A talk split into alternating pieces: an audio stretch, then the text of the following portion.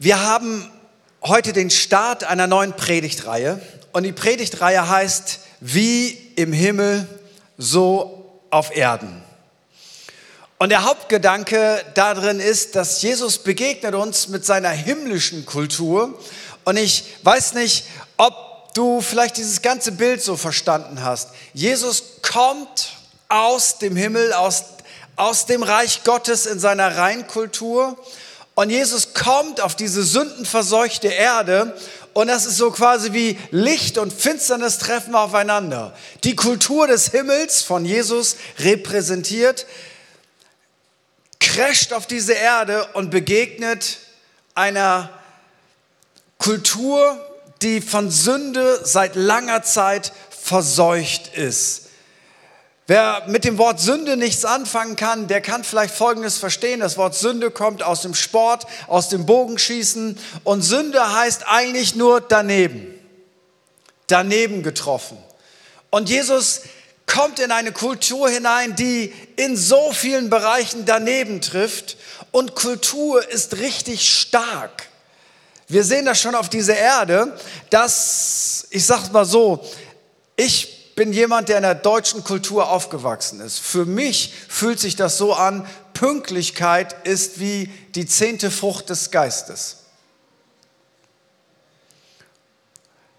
Wenn du aber in ganz anderen Kulturen unterwegs warst, so wie bei mir schon eine Zeit lang in Südafrika, dann stellst du fest, selbst die geisterfülltesten Christen glauben nicht, dass Pünktlichkeit eine Frucht des Geistes ist, sondern einfach nur Kultur, weil es ist ganz normal, wenn jemand sagt, ich komme um fünf, dann kommt er um sechs. Aber ich merke, ich, ich bin, ich, ich ticke, ich ticke deutsch. Ich habe ich hab eine Kultur, ich habe etwas, was, was, was mein Leben ein Stück weit als Deutscher ausmacht. Und so musst du dir das ungefähr bei Jesus vorstellen. Jesus kommt aus dem Himmel und er kommt sozusagen ins Ausland und er bringt jetzt die Kultur des Himmels auf diese Erde. Und er sagt jetzt uns, die wir ihm nachfolgen, die wir mit Jesus unterwegs sind, er sagt, komm, folge mir nach. Und er macht damit eigentlich deutlich, kannst du mir helfen, die Kultur des Himmels auf diese Erde zu bringen, wie wir im Himmel miteinander umgehen, auf diese Erde zu bringen. Komm, folge mir nach.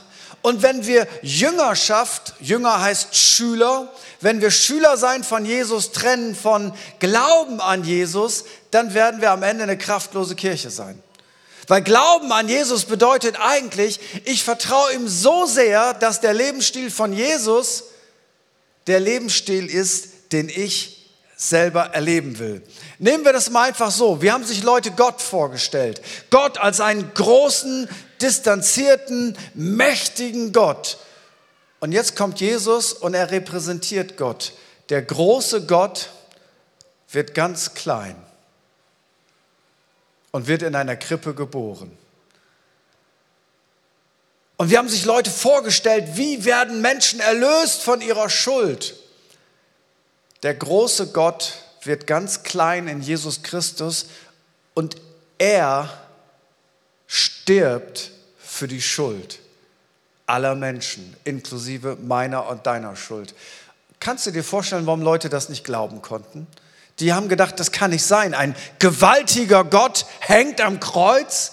So stelle ich mir Gott nicht vor. Ich stelle mir Gott vor, der haut auf den Tisch und dann zeigt er mal so richtig, wo es lang geht. Aber der lässt sich für uns bestrafen. Deswegen war das, so sagt Paulus das, für die Juden ein Anstoß, für die Griechen ein Anstoß. Aber uns, die wir gerettet werden, ist das Kreuz eine Gotteskraft. Ganz anders. Und dann sagt Jesus, wer von euch groß sein will, ja, ich will groß sein, der wird Diener von allen. Und wer ganz oben sitzen will, der positioniert sich erstmal ganz unten hin. Und wer Menschen beeindrucken will, der sollte sich gut anziehen und gut aussehen und möglichst für immer jung bleiben, weil der Mensch schaut auf das, was vor Augen ist. Und Gott sagt, ich schaue aufs Herz.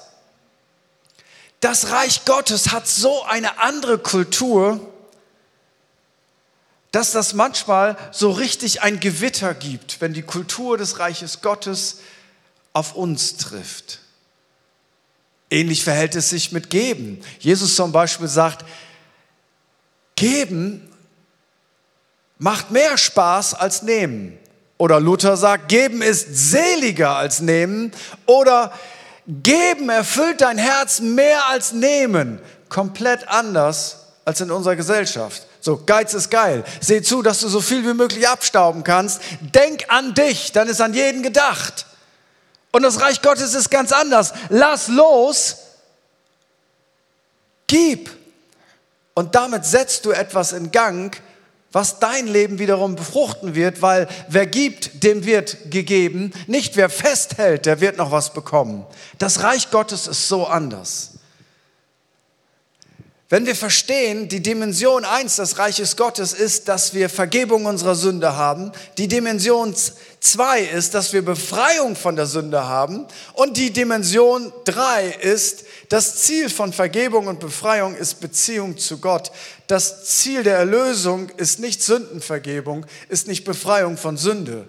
Das sind Wege dahin. Das Ziel ist, dass wir eine Beziehung zu Gott haben dass wir in Freundschaft mit Gott leben. Und dazu ist es nötig, dass unsere Schuld vergeben wird. Aber wenn deine Schuld vergeben wird, das ist nicht das Ziel, das ist der Start, weil das Ziel ist, dass du eine Freundschaft mit Gott hast. Und jetzt kommen wir nach dieser langen Einleitung zu dem eigentlichen Text. Die Predigt heute heißt Selbstverleugnung versus Selbstverwirklichung. Und wir starten in Matthäus 16 und dort die Verse 21 bis 25. Das sind Bibelverse, die man normalerweise überliest. Von der Zeit an begann Jesus seinen Jüngern zu zeigen, dass er nach Jerusalem hingehen müsse und von den Ältesten und hohen Priestern und Schriftgelehrten vieles leiden und getötet und am dritten Tag auferweckt werden müsse. Petrus nahm ihn beiseite und fing an, ihn zu tadeln, indem er sagte, Gott behüte dich, Herr, dies wird dir nicht widerfahren. Er aber wandte sich um und sprach zu Petrus, geh hinter mich, Satan, du bist mir ein Ärgernis, denn du sinnst nicht auf das, was Gottes, sondern auf das, was der Menschen ist. Dann sprach Jesus zu seinen Jüngern, wenn jemand mir nachkommen will, der verleugne sich selbst und nehme sein Kreuz auf und folge mir nach. Denn wenn jemand sein Leben erretten will, wird er es verlieren. Wenn aber jemand sein Leben verliert um meinetwillen, wird er es finden. Vers 25 klingt, wenn du Jesus nicht kennst, fast schon gruselig. Wenn jemand sein Leben erretten will, wird es verlieren. Wenn, aber sein, wenn jemand sein Leben verliert um meinetwillen, wird er es finden. Und wenn du jetzt verstanden hast, dass Jesus ständig so unterwegs ist, wer groß sein will, der wird euer aller Diener sein. Wer was darstellen möchte, der achte auf sein Herz. Und Jesus macht hier deutlich, wer sein Leben erretten will, wird es verlieren. Wenn aber jemand sein Leben verliert um meinetwillen, wird er es finden.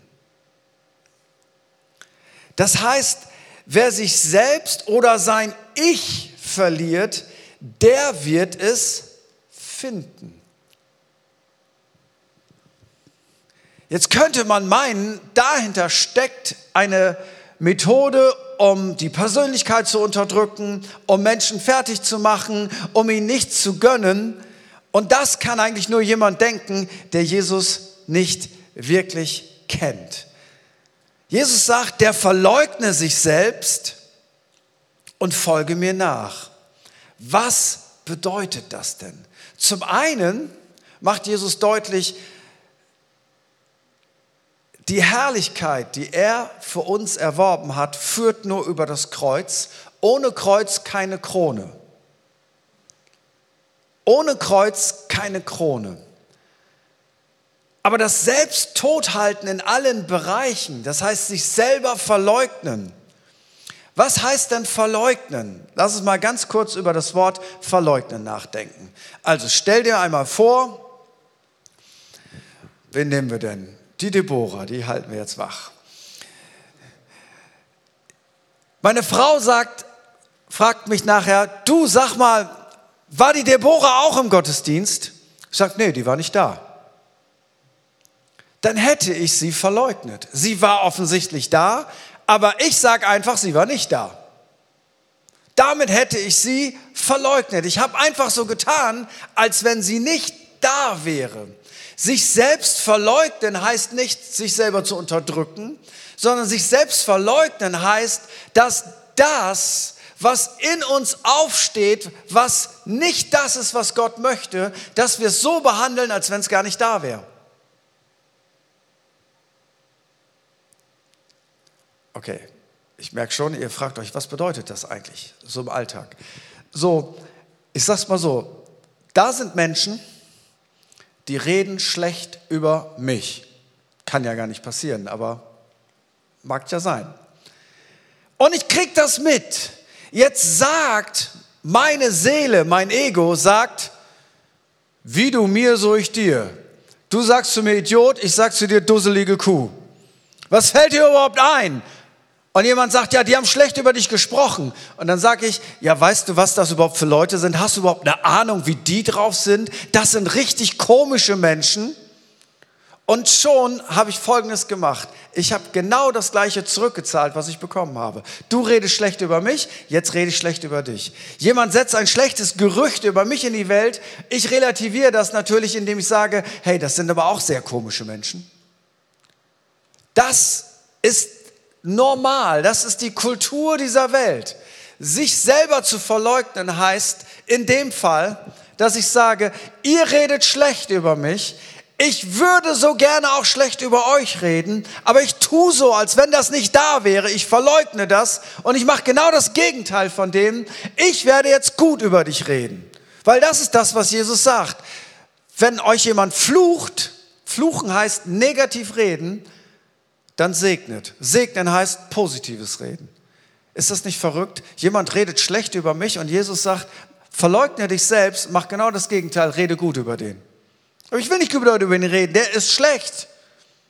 Jesus macht genau das Gegenteil. Da ist ein Feind von mir, der will mir etwas Böses. Mein Ich sagt, wenn der mir etwas Böses will, dann will ich ihm auch was Böses. Das hat er davon. Wie man in den Wald reinruft, so kommst du wieder raus. Mich selber verleugnen heißt, das ist mein Feind, ich will ihm was Böses, das ist das, was, was in mir aufsteht. Und Jesus sagt, wenn dein Feind Hunger hat, Gib ihm was zu essen. Wenn dein Feind Durst hast, gib ihm was zu trinken. Wenn dein Feind Hilfe braucht, weil sein Auto gerade stehen geblieben ist, dann hilfst du ihm. Nein, ich will ihm nicht helfen. Der ist böse. Der möchte gegen mich sein. Und Jesus sagt, verleugne dich selbst. Mach genau das Gegenteil von dem, was du empfindest. Das bedeutet nicht, dass du deine Kult, dass du deine Persönlichkeit unterdrückst, sondern das bedeutet, dass du die Kultur des Himmels von dem Gott, der es regnen lässt über Gerechte und Ungerechte, dass du anfängst, diese Kultur auf diese Erde Erde zu bringen. Und weil das nicht so tief in uns verankert ist, sagt Jesus, wer mir nachfolgen will, der verleugne sich selbst.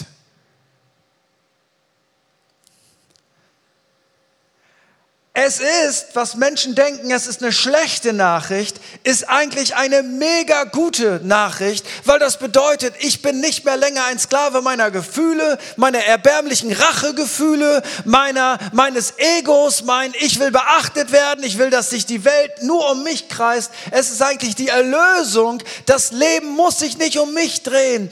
Ich bin einfach glücklich darin, dass Gott mich liebt, dass ich sein Kind bin und dass ich nicht das tun muss, muss, was meine Seele mir sagt, was ich tun soll. Sagen, ja, aber was ist, wenn ich das tue? Haben wir ja alle schon gemacht. Also wir haben ja alle nicht 100% Erfolgsquote mit, ich verleugne mich immer selbst. Also wenn jemand schlecht über mich redet, ich habe sowas noch nie gemacht, du Lügner.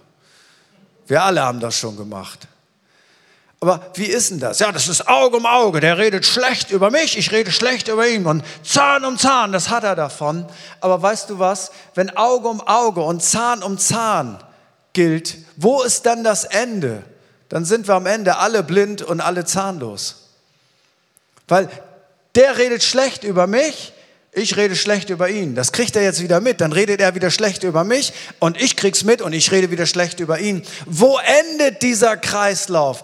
Er endet genau da, wo Jüngerschaft diesen Fluch des Egoismus und der Sünde durchbricht, indem wir einfach anders sind als alle anderen, weil wir verleugnen uns selbst und leben das, was Christus uns gezeigt hat.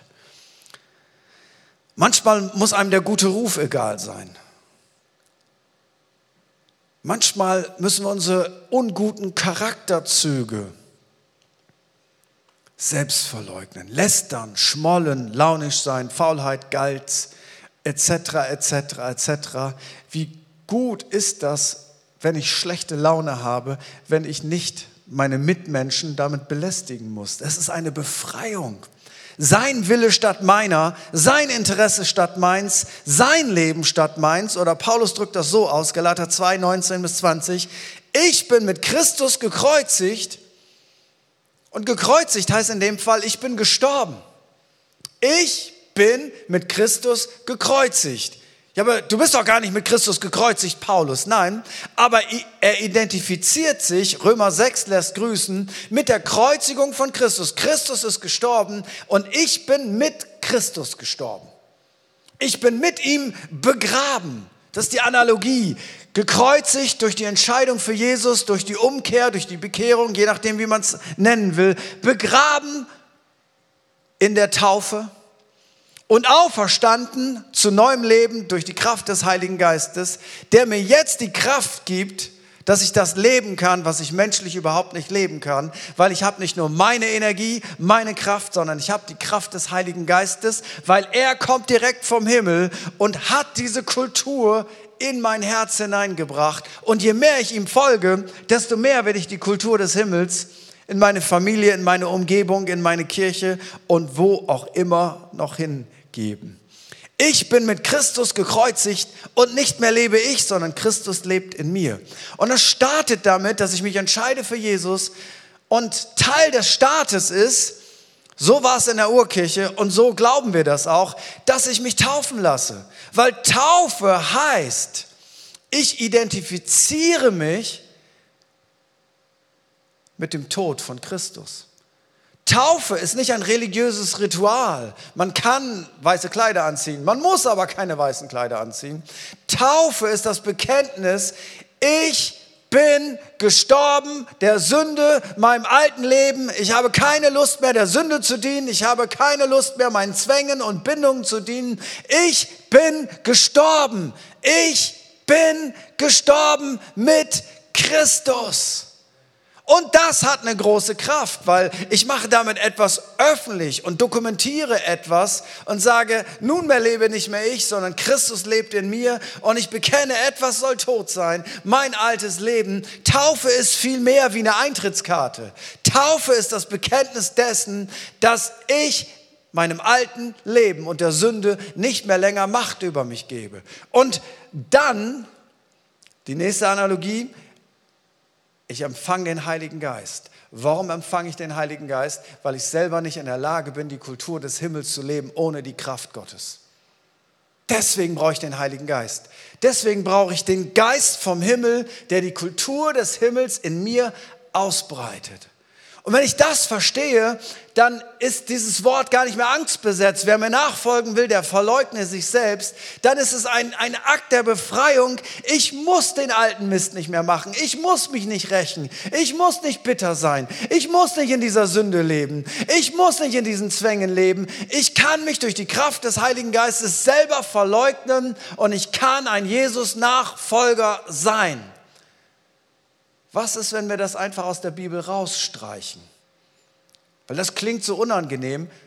Es ist aber gar nicht unangenehm, weil es ist eigentlich großartig. Was ist, wenn wir das rausstreichen? Dann werden wir eine Kultur von Christen haben, die sich ständig um sich selber drehen, um ihre eigenen Gedanken, ihre eigenen Gefühle, ihre eigenen Bedürfnisse. Und das ist am Ende ein kleines bisschen Hölle.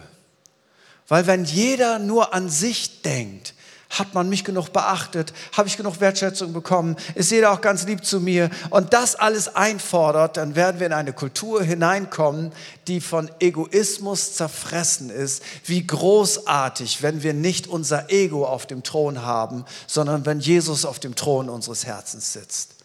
Es wäre der Moment mal zu sagen, gar nicht so schlecht, ist ein biblischer Gedanke oder Amen ist auch ein guter Begriff drei Stufen ausgelebter Gerechtigkeit und Selbstverleugnung ist Stufe 1 Gehorsam.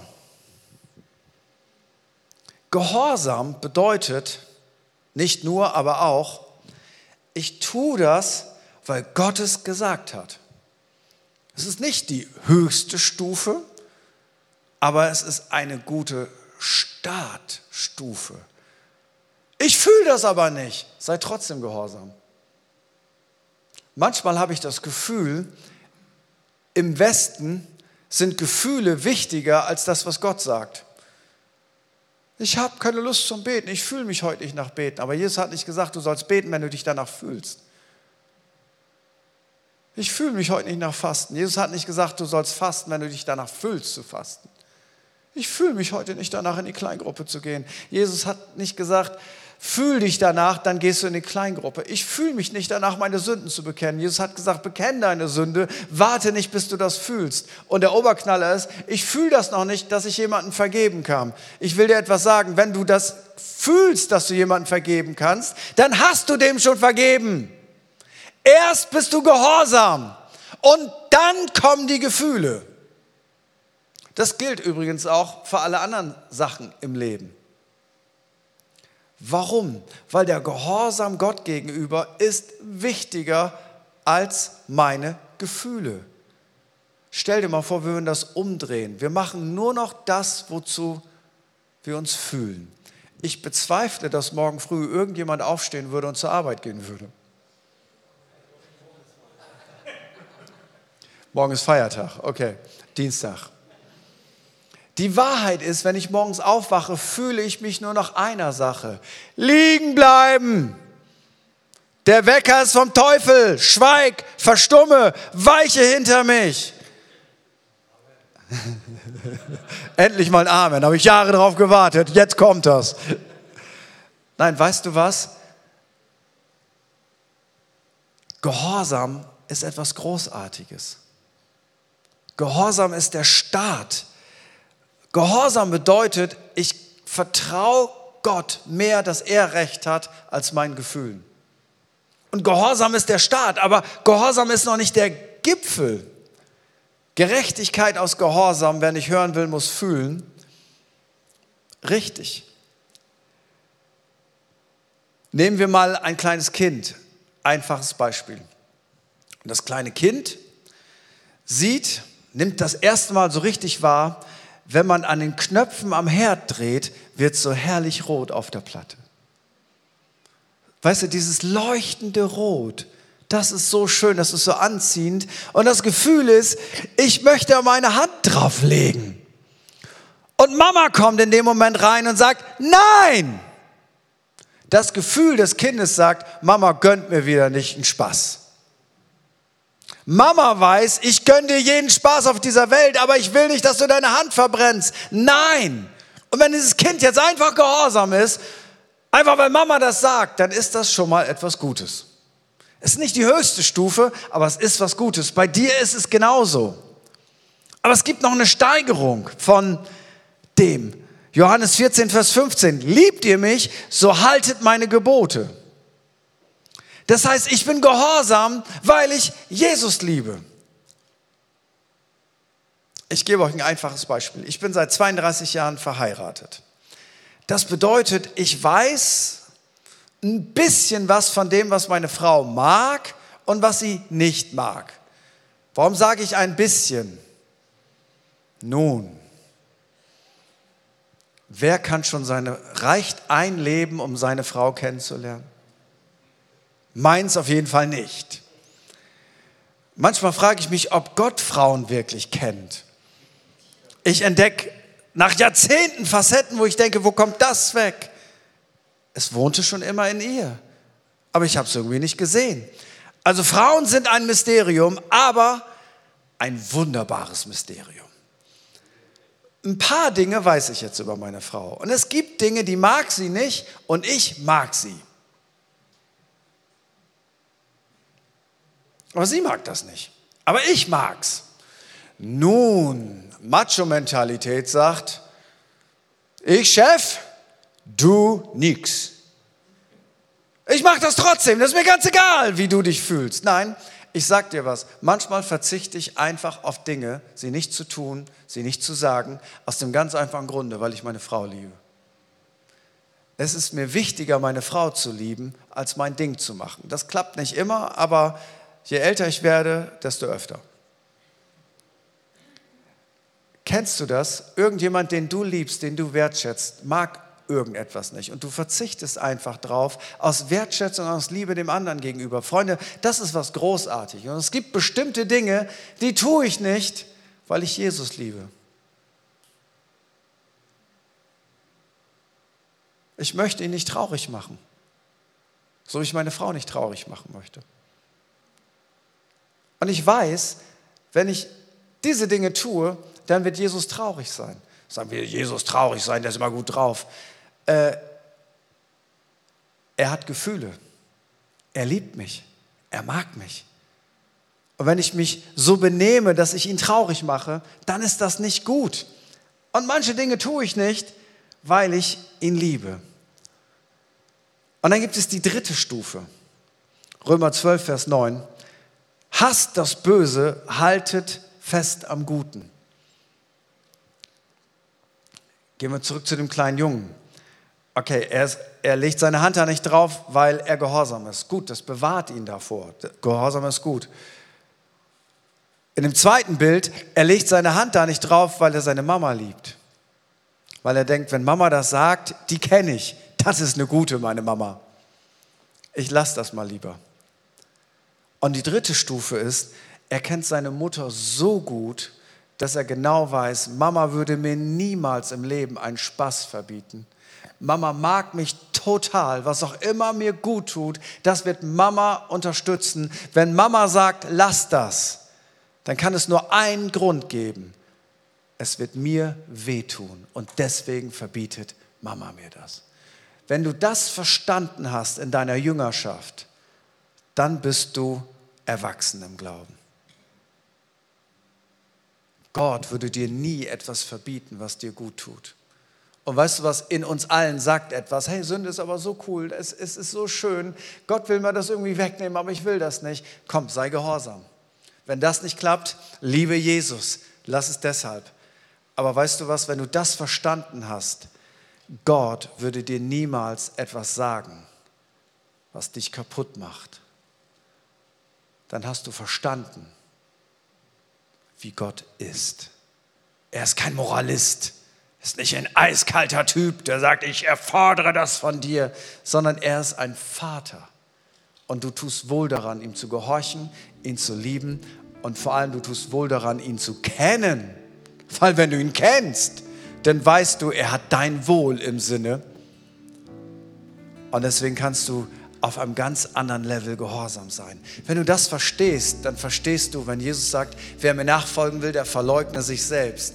Dass Jesus deine Persönlichkeit nicht unterdrücken will, dass er dich nicht fertig machen will, dass er nicht sagen will, ich möchte was ganz Komisches aus dir machen, eine seltsame, fromme Figur, sondern er möchte, dass die Kultur des Himmels durch seine Jünger auf diese Erde kommt. So wie die Kultur des Himmels durch Jesus Christus das erste Mal auf diese Erde gekommen ist. Und wer diesen Weg beschreitet, verliert nicht seine gottgeschenkte Individualität, aber er spart sich eine Menge Verletzungsschmerzen. Gott hat uns so gemacht und so gewollt, wie wir sind, aber in dem dürfen wir alle Christus ähnlich werden und schlechte Selbstwertgefühle, Komplexe und Selbstablehnung oder Selbsthass hat nichts, aber auch gar nichts mit Selbstverleugnung zu tun. Es hat aber was damit zu tun, dass ich mich selber als gestorben sehe in Christus. Und weißt du, was das Gute ist? Und ich weiß, das ist ein Prozess, das ist kein Ereignis. Wir alle sind noch nicht angekommen, wir alle sind auf dem Weg. Und wir alle haben manchmal so eine Zombie-Totenauferweckung. Wir sind eigentlich gestorben in Christus und dann steht der Zombie in uns auf und ist untot und dann müssen wir das Ding wieder begraben. Weil das ist die Wahrheit. Wir sind gestorben in Christus. Weißt du was? Wenn jemand tot ist, ne? stell dir mal vor, hier liegt ein Toter. Gott sei Dank liegt er nicht, aber ihr versteht das Bild. Und ich sage, du Idiot. Das interessiert dir nicht die Bohne sagen, hey du, Punkt, Punkt, Punkt, Punkt, Punkt. Das interessiert ihn überhaupt nicht. Ich finde deine Frisur richtig bescheuert. Interessiert ihn nicht. Deine Schuhe sind sowas von unmodern. Bäh. Und deine Hose ist das Letzte. Das interessiert ihn überhaupt gar nicht, weil er ist gestorben. Weißt du, wie gut das ist, wenn wir in Christus gestorben sind? Wir werden frei von dem, was Menschen über uns denken, was Menschen über uns sagen. Und je mehr wir uns aufregen darüber, wenn Menschen etwas Schlechtes über uns sagen, desto mehr machen wir eigentlich deutlich, wir sind noch nicht ganz gestorben.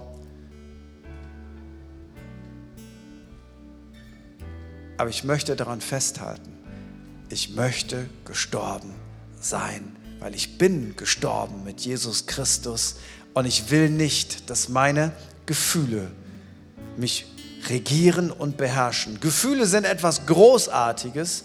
Also ich propagandiere hier nicht die norddeutsche Form des Lebens. Distanz, am besten etwas kühler zu sein. wenn du denkst, Norddeutsche sind kühl, dann fahr mal nach Finnland. Da können Leute dir 30 Minuten gegenüber sitzen und sie sagen nichts. Keine Gefühlsregung. Du siehst nichts in ihrem Gesicht. Du weißt nicht, ob sie begeistert sind, ob sie sich freuen oder ob sie gerade leiden. Nein, Gefühllosigkeit will ich nicht propagandieren. Aber ich möchte Folgendes sagen. Deine Gefühle sind ein großartiger Diener. Und du darfst sie genießen. Aber sie sind ein ganz schlechter Chef weil dann bist du easy manipulierbar für den Feind Gottes. Den letzten Punkt klammer ich aus. Und ich lade uns ein, aufzustehen.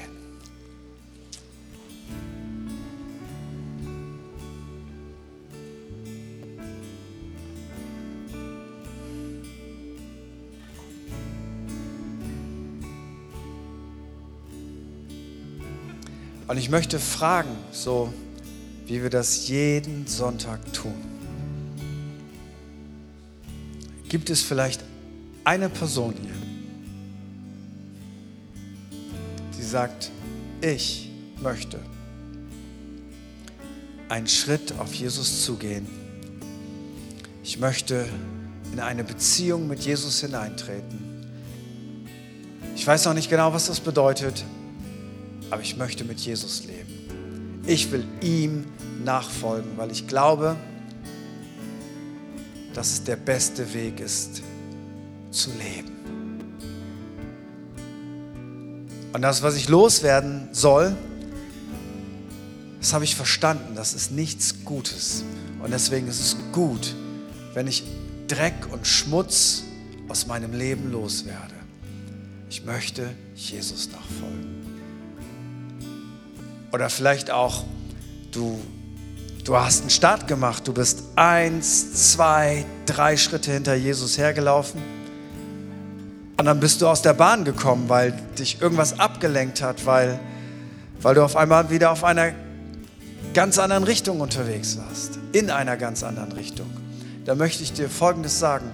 Dann kehr doch heute um. Dann dreh dich doch weg von der falschen Richtung und entscheide dich doch heute wieder neu, in die richtige Richtung zu gehen. Und was ist die richtige Richtung? Nun, hinter Jesus her. Alles, was dich von Jesus wegbringt, ist die falsche Richtung. Und alles, was dich zu Jesus hinbringt, ist die richtige Richtung. Vielleicht gibt es jemand, der das heute möchte. Entweder von der falschen Richtung wieder in die richtige Richtung oder das erste Mal überhaupt auch von der falschen Richtung, aber das erste Mal in die richtige Richtung. Dann ist heute ein Tag dafür. Und ich möchte einfach bitten für einen kurzen Moment, dass wir unsere Augen geschlossen haben. Ich möchte einfach fragen, gibt es irgendjemand, der sagt, ich möchte Jesus nachfolgen? Wiederum das erste Mal, ich möchte in die richtige Richtung gehen, weil ich spüre in mir, dass das gut ist, auch wenn ich noch nicht alles verstehe dann lade ich dich ein, da wo du bist, während alle Augen geschlossen sind, einmal ganz kurz deine Hand zu heben. Und ich würde es lieben, wenn ich für dich beten könnte, dass heute vielleicht der wichtigste Tag in deinem Leben ist. Gibt es irgendjemand, der sagt, ich möchte Jesus nachfolgen, ich möchte Jesus wiederum nachfolgen? Dann da, wo du bist, heb einmal ganz kurz deine Hand und ich würde es lieben, wenn ich für dich beten könnte.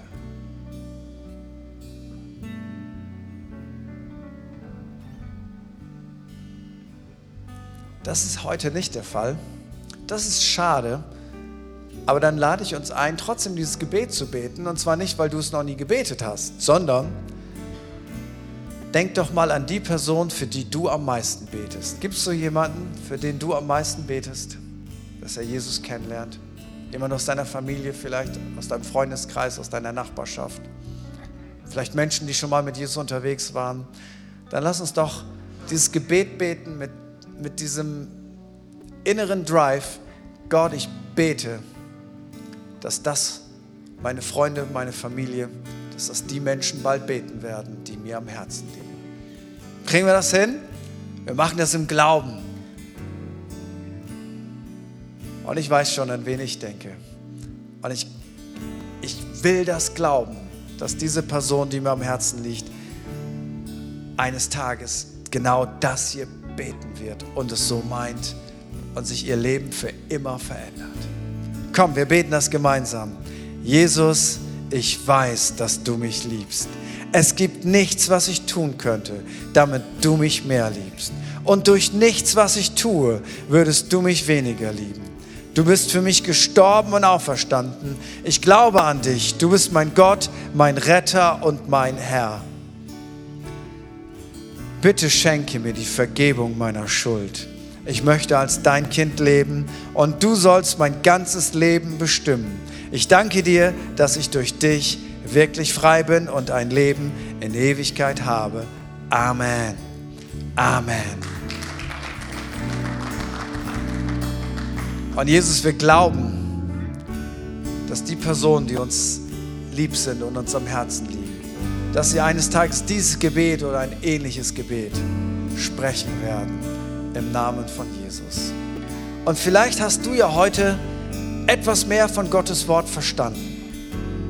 Es ist immer eine Herausforderung, in 30 Minuten plus minus biblische Wahrheiten so auszudrücken, dass wir das verstehen. Aber vielleicht hast du heute ein bisschen mehr verstanden über Jüngerschaft, über Gehorsam, über Liebe zu Gott und über Reife im Glauben, sich darin ausdrückt, dass wir Gottes Herz und Gottes Wege verstehen.